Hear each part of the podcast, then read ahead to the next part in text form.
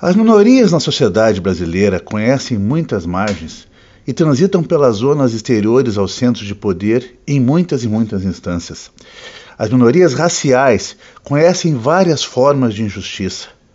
O preconceito é a face mais evidente do outro lado das várias facetas da má desigualdade. O negro é desvalorizado profissionalmente, é preterido na escola, é vítima constante da violência do Estado, é sujeito visado pela linguagem hostil dos piores julgamentos. Nas interseções que aproximam as minorias, a condição de mulher negra torna a pessoa uma sobrevivente em meio a riscos extremos.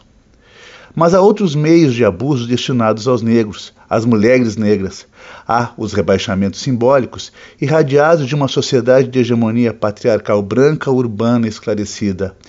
Essas irradiações são mais ou menos aparentes, e mesmo nos campos mais emancipatórios têm desdobramentos. A literatura, por exemplo, é masculina, é branca, é esclarecida, é hegemonicamente situada em centros determinados que pouco visitam, de verdade, as periferias da sociedade. Conceição Evaristo, escritora negra nascida em Belo Horizonte, associa sua escrita literária à escrevivência, termo que retira qualquer laboratório de sua produção estética. Trata-se de ter vivido a pobreza, o preconceito, o silenciamento, a agressão. Trata-se de ter sofrido a história.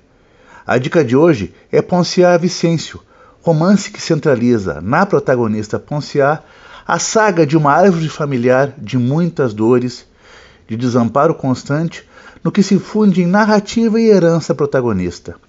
Sua vida de mulher à margem, na periferia urbana, é um retomar pela memória das fontes dos movimentos dos seus antepassados e dos saberes que só podem ser encontrados na ancestralidade se a condição do negro na sociedade de hegemonias impostas o condiciona a negar e esquecer raízes, a literatura de Conceição Evaristo é um louvor à linhagem africana, ao direito de lembrar e de possuir sua cultura, sua identidade, sua diferença.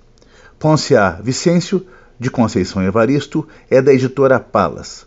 Vidas negras importam e muito ensinam.